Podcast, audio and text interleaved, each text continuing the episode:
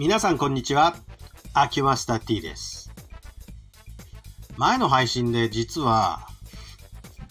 射水市のポスターに書いてあるセリフ、毎度早っていうのを説明しちゃった。ま、まあ、これだけしか聞いてない人はわかんないですね。毎度早っていうのは、あの、富山の方言で、こんにちは的な意味なんですよっていう話したんだけど、私、重大な間違いを発見したので、今日もう一度訂正的に話し出さなきゃいけないなと思ったんですが、えー、射水市のポスターに書いてあるのは、気の毒なっていう挨拶です。どんな風に使うかというと、あれ、気の毒なーっていう。これね、どういう意味か。ね、気の毒っていうとなんか、あのーお悔やみ申し上げますみたいなね。でそんなような感じの意味合いに全国的には捉えられると思うんですが、まあ、富山県の方言だと気の毒なっていうのはですね、ありがとうの意味なんです。で、よくよく意味を、あのまあ、考えてみると、気の毒なということは、あどういう意味合いを含んでるのかというと、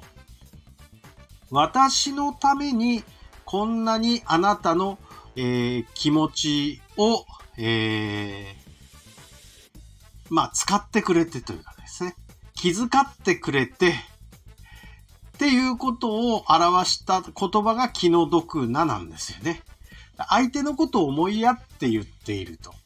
だから、ありがとうとちょっとニュアンスが違うんですね。えーこんな私のことを気遣ってくださって、えなんかあなたの負担になったでしょっていうような言い方が気の毒なという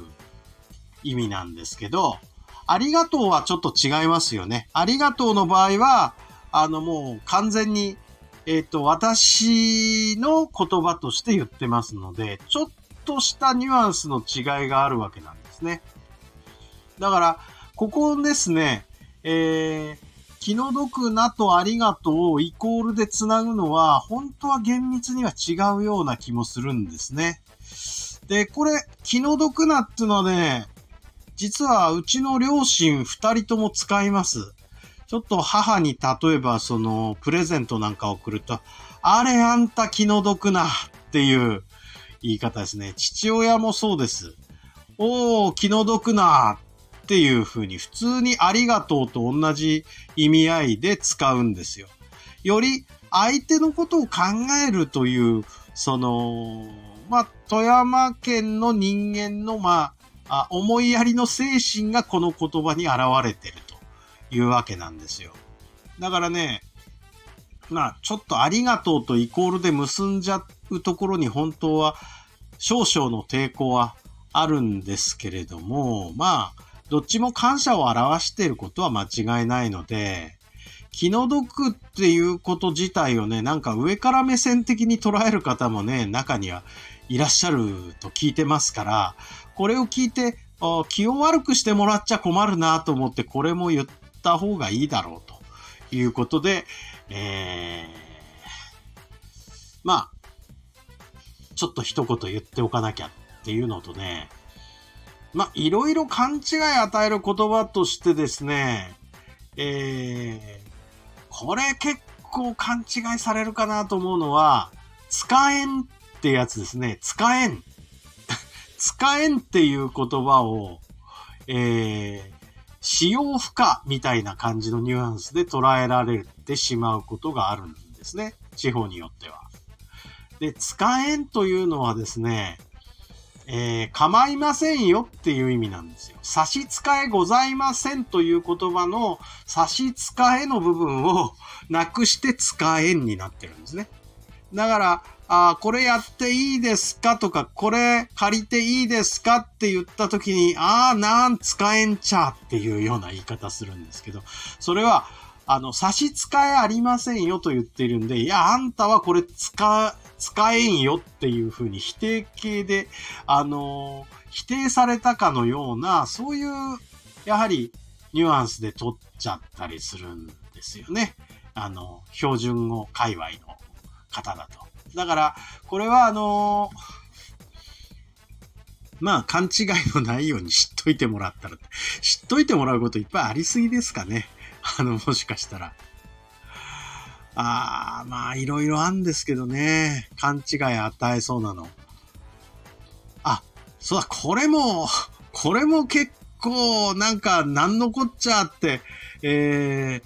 言われるやつなんだけど、ありがたーなるっていうのがあるんですね。ありがたーなるって何かっていうと眠くなることをありがたーなるというふうに言うんですけど、えー、と、お昼ご飯の後なんかに、あらー、ありがたーなってきたわーみたいな感じで使う言葉なんですね。まあ、いろいろ、まあ、勘違いされる、えー、言葉っていうのが、まあまあ、たくさんあるのが方言なんでしょうけど、ついね、この、昨日ちょっとある方に聞かれたんですけど、その標準語と、えっ、と、方言と2つのチャンネルを君は持ってるけど、これはどうやって切り替えているんだと。標準語の生活をしてる人間には、標準語チャンネル1つしかないのに、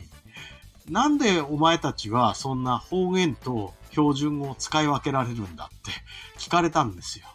そうなんですけど、何気なく使い分けてんですよね。多分、バイリンガルの方もそうなんだと思うんですけど、相手によって勝手にこう言葉切り替わるんですよね。バシッバシッとこう。えー、だから私もね、標準語の人と話してる時に、富山県の方言喋ってみろって言われても喋れないんですよ。なぜかというと相手が標準語だから、富山のその言葉とのその切り替えができないんですね、頭で。だあの、富山弁で喋るときは少なくとも石川県ぐらいの人と喋ると富山弁が出ますよね。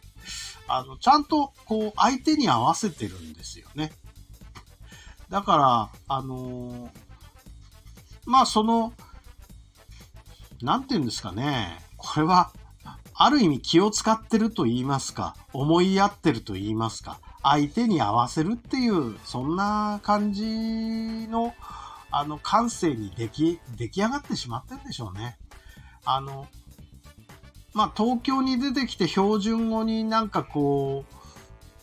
チャンネルを切り替えて喋るっていうのを地方から出身の人は大概どこの地方の人でもそういうことになってるんじゃないですか。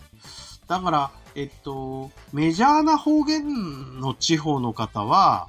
なんか切り替えないですよね。特にあの、大阪とか京都とか、あの、神戸とか、あの、近畿のあたりの方言の方って、東京に来ても全然、あの、標準語に合わせようって気持ちすらないですよね。まあ、あの、あれはあれで羨ましいなと思うんですけども、関西行ったら関西に合わせちゃいますもんね、私ら。なんか自尊心がないって言うんでしょうか。もしかしたらこれ。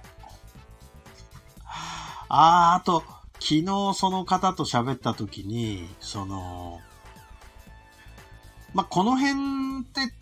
東京でも多摩地方なんで、多摩地方の方言が、あの、いろんなところで、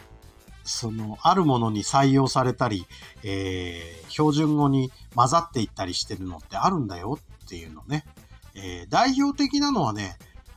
あの、歩ってっていう言葉ですね。この辺の人、歩いて行ったっていう、あの、歩いてっていうのが、歩ってっていうね、いわゆるこれ、即音便っていうんですが、そういう風になるんですね。ほいで、あの、駅に行くとビュー歩ってっていうのがあって、これあの、玉弁を採用したんだっていうことらしいですね。でも、あの、この辺の人は歩いてって言ってるつもりで歩ってって言ってるんで、いや、この辺では歩いてのこと歩ってって言うんですよね。あなたもそう言いますよねって言ったら、いや、私はそんな言葉使いませんよってね、意地張られたりするんで、もはや、あの、歩ってって言ってる自分の、その、言葉が意識できてないっていうことらしいですね。あと、えー、っと、江戸の言葉で、えっと、火と死が区別つかないっていうのもそうなんだそうで、自分で火と死を区別して喋ってるつもりだけど、えー、他人が聞くと、全く、えっと、火と死が区別ついてない。で、指摘すると、いやいやいや、ちゃんと区別して言ってんだろうというふうに、えー、ムッとされるっていう話をその方から伺いました。てなことで、うん、方言あるあるいっぱい喋っちゃいました。まあ、方言はこんなもんでお腹いっぱいっすよね。まあ、方言シリーズはこんなもんにしときましょう。じゃ、どうもありがとうございました。